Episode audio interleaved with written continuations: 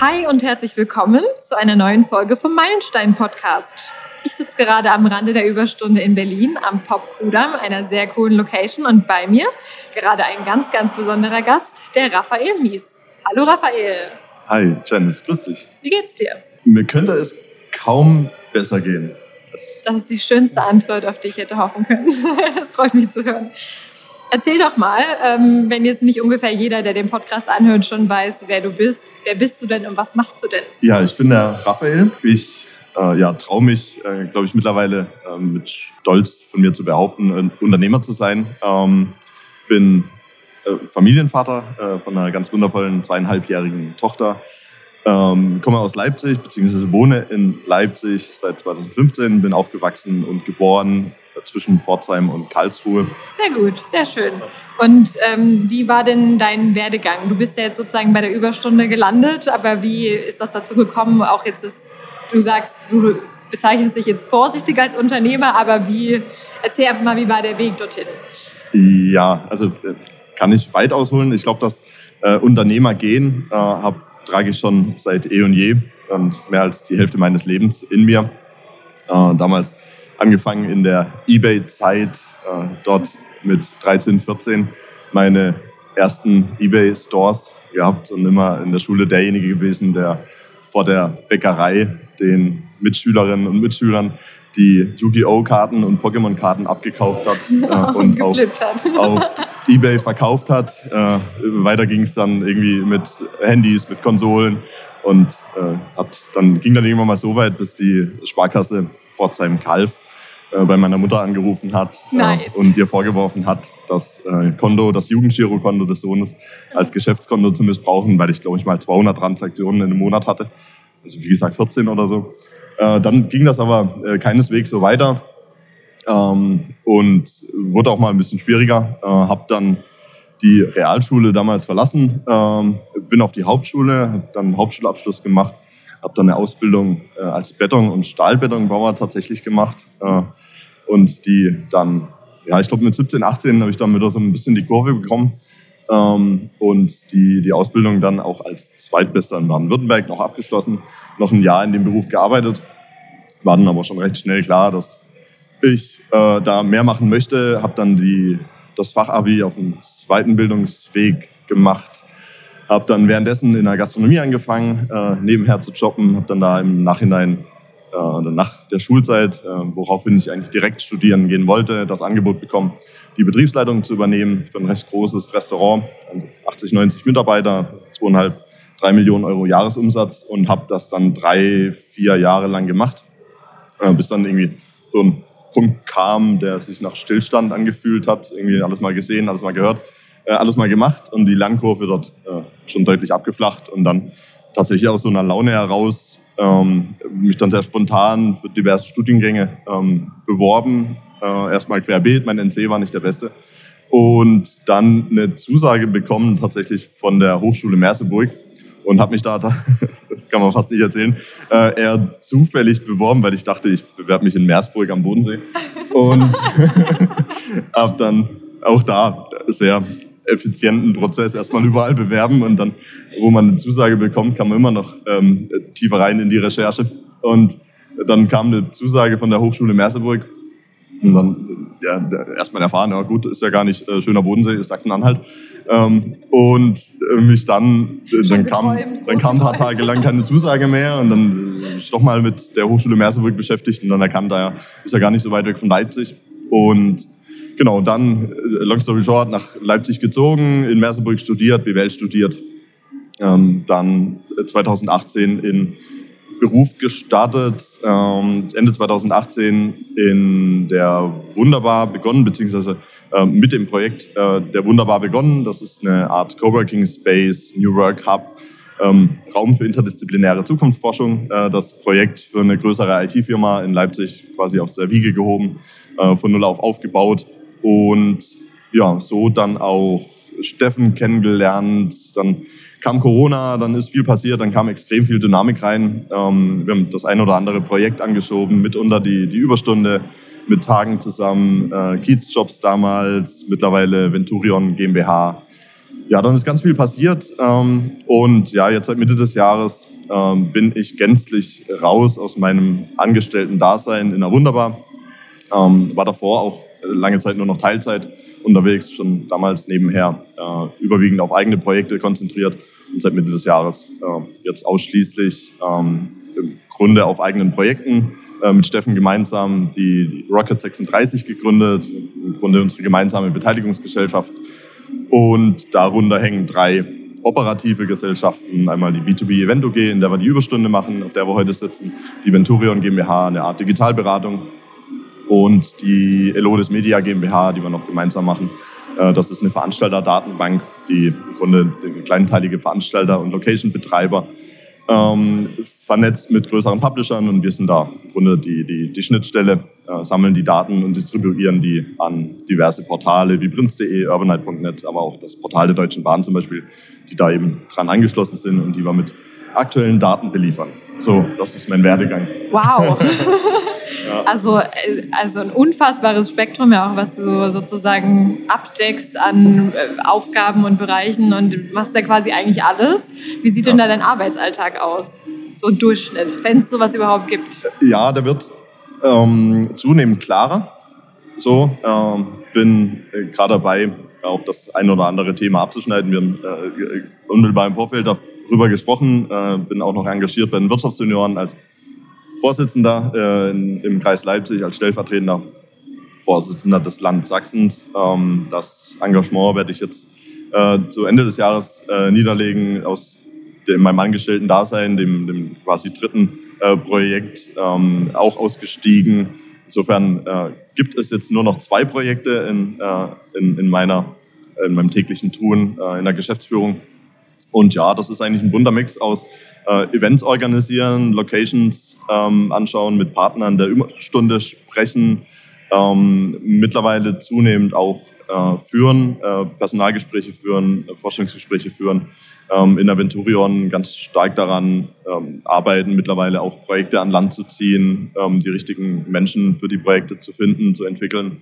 Und ja, so gestaltet sich so ein Tag mittlerweile auch zunehmend unterwegs, was wir auch ganz bewusst so ähm, forciert haben, äh, auch mit, dem, mit der Entscheidung, die Überstunde nach äh, Dresden zu bringen, nach äh, Berlin zu bringen und äh, auch gerne darüber hinaus, ähm, weil wir auch große Lust haben, ähm, auch unterwegs zu sein, auch äh, über die Leipziger Stadtgrenzen hinaus Menschen kennenzulernen. Ähm, Was ja. ja. offensichtlich, wie man hier gerade unter uns sieht, sehr gut funktioniert.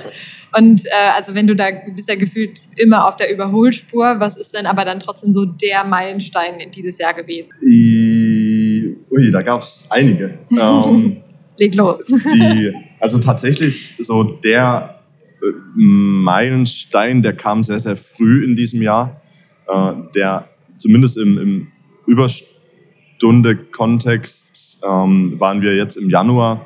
Die Überstunde machen wir seit zwei Jahren, ein bisschen mehr als zwei Jahren. Und ja, das lief so das erste Jahr so ein bisschen vor sich hin. Ähm, war okay, war jetzt aber auch nichts Weltbewegendes. Und dann kam da zunehmend mehr Resonanz und da haben wir dann äh, auch zunehmend mehr Fokus drauf gebracht. Und dann hatten wir im, zu Beginn des Jahres, im Januar, waren wir bei Intensa. Das ist so ein Innenarchitekt ähm, und, und äh, Büromöbelausstatter. Und da hatten wir so Kapazität, ca. 150 Personen, war eine Top-Location, so ein alter Bankbau, sehr historisch ähm, spannend und natürlich entsprechend von Intensa in Szene gesetzt.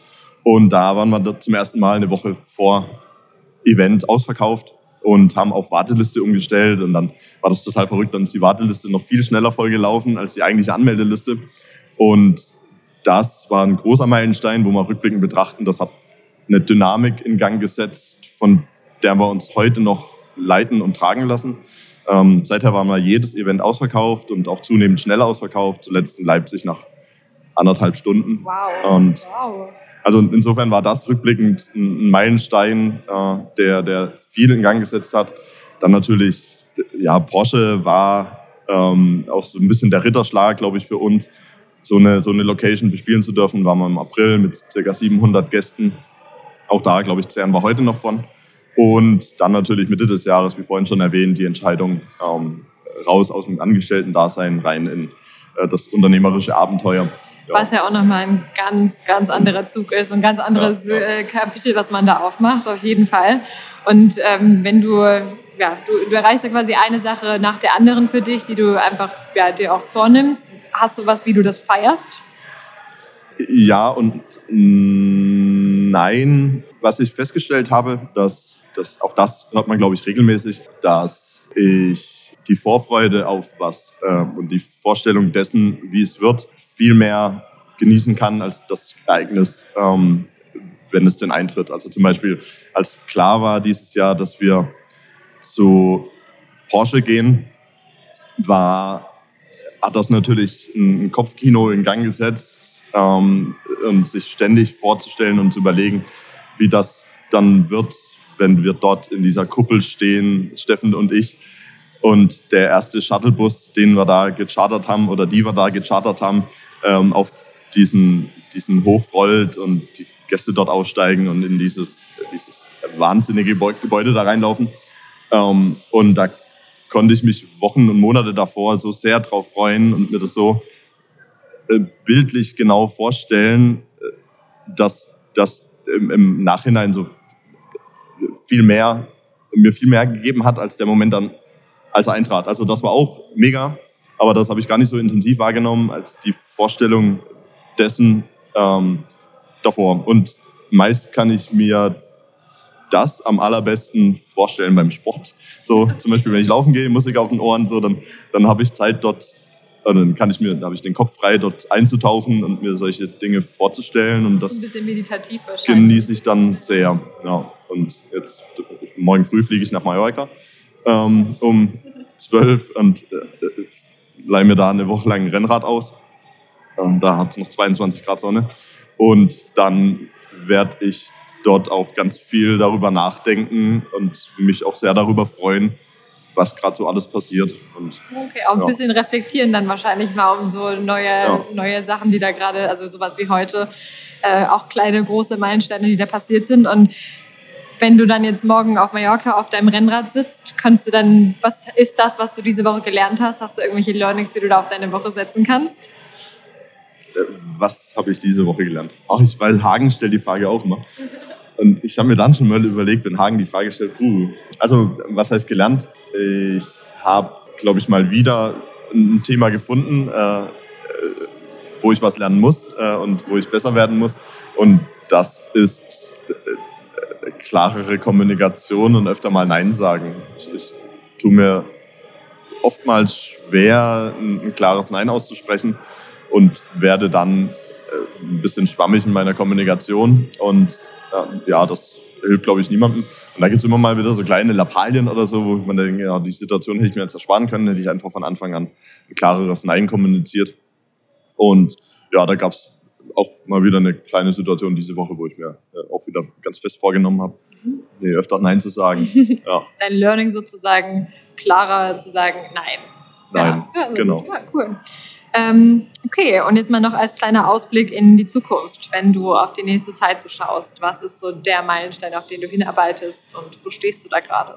Ja, also glaube, dass es, es gibt viele kleine äh, Meilensteine, aber die, also noch sind wir äh, in, in, in so einer äh, gefühlten Gründungsphase und äh, in, einer, in einer Phase des Aufbaus. Wir haben jetzt ab 1.1. werden wir ein recht großes Office übernehmen, ähm, 150 Quadratmeter. Das ist natürlich auch ein, ein finanzielles Risiko und ähm, haben da aber unglaublich große Lust drauf und verfolgen da auch in diesen Aktivitäten, die wir machen und mit den ähm, vielen tollen Menschen, die, mit denen wir aktuell sprechen und die ähm, uns hoffentlich zumindest einen Teil davon auch in Zukunft ähm, mit auf dem Weg begleiten. Und äh, ja, wir freuen uns riesig drauf, da auch so ein bisschen diesen Ökosystem-Gedanken zu verfolgen und einen Ort zu schaffen, der, der, der Spaß macht, der, der ähm, Kreativität versprüht und der ähm, aber auch so ambitioniert ist und ähm, wo man auch richtig was reißen kann. Und äh, ja, genau. Und diesen Ort probieren wir zu schaffen. Äh, ja, mit den Menschen und mit den Projekten und mit dem richtigen Ort glauben wir, dass es eine coole Kombi werden kann. Und da arbeiten wir dran.